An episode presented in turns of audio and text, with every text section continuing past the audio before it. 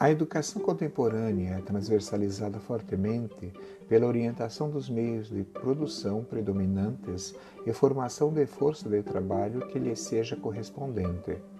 Não somente a educação formal, mas a educação informal e a educação não formal também não estão longe do mesmo quadro. Ora, se a formação do homem integral está centrada no desenvolvimento de suas potencialidades e possibilidades enquanto ser, o reducionismo voltado à educação como mercadoria tolhe qualquer surgimento e desenvolvimento de sua autoprodução e limita sua capacidade inventiva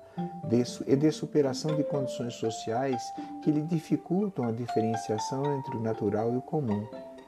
A redução de sua capacidade de enxergar o mundo dada pela forma correta, imposta por uma educação formal de mercado, tornando-se comum, é antinatural.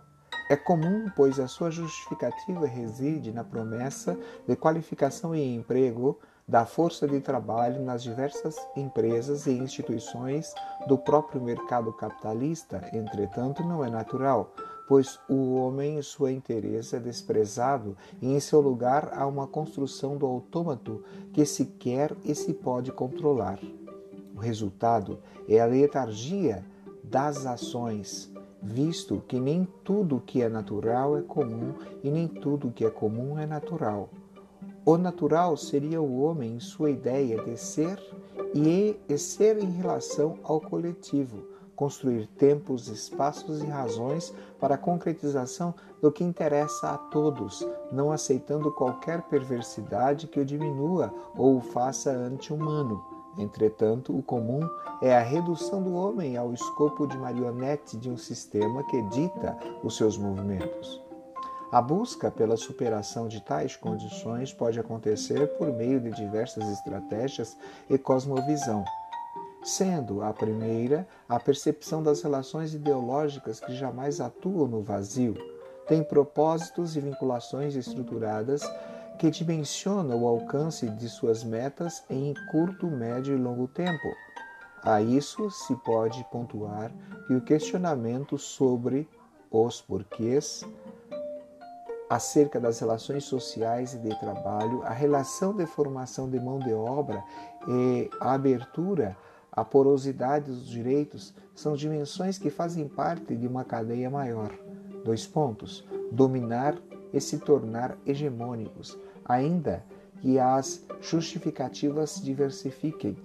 Os debates necessários à educação contemporânea contemplam tais preocupações, se posicionando com anúncios, denúncias e encaminhamentos, visto a entender a complexidade da política pública e sua respectiva construção de uma agenda que não tem isenção, ainda que em termos ideais assim o conceba.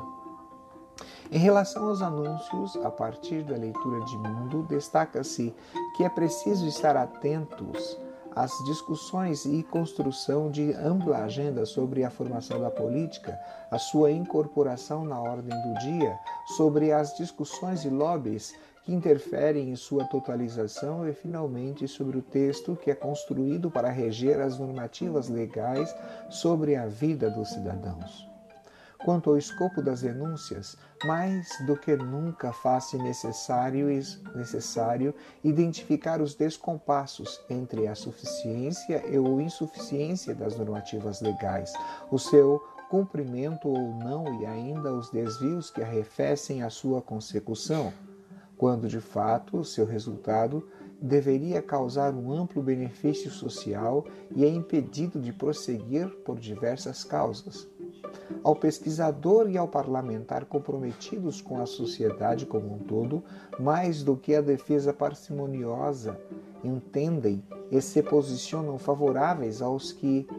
é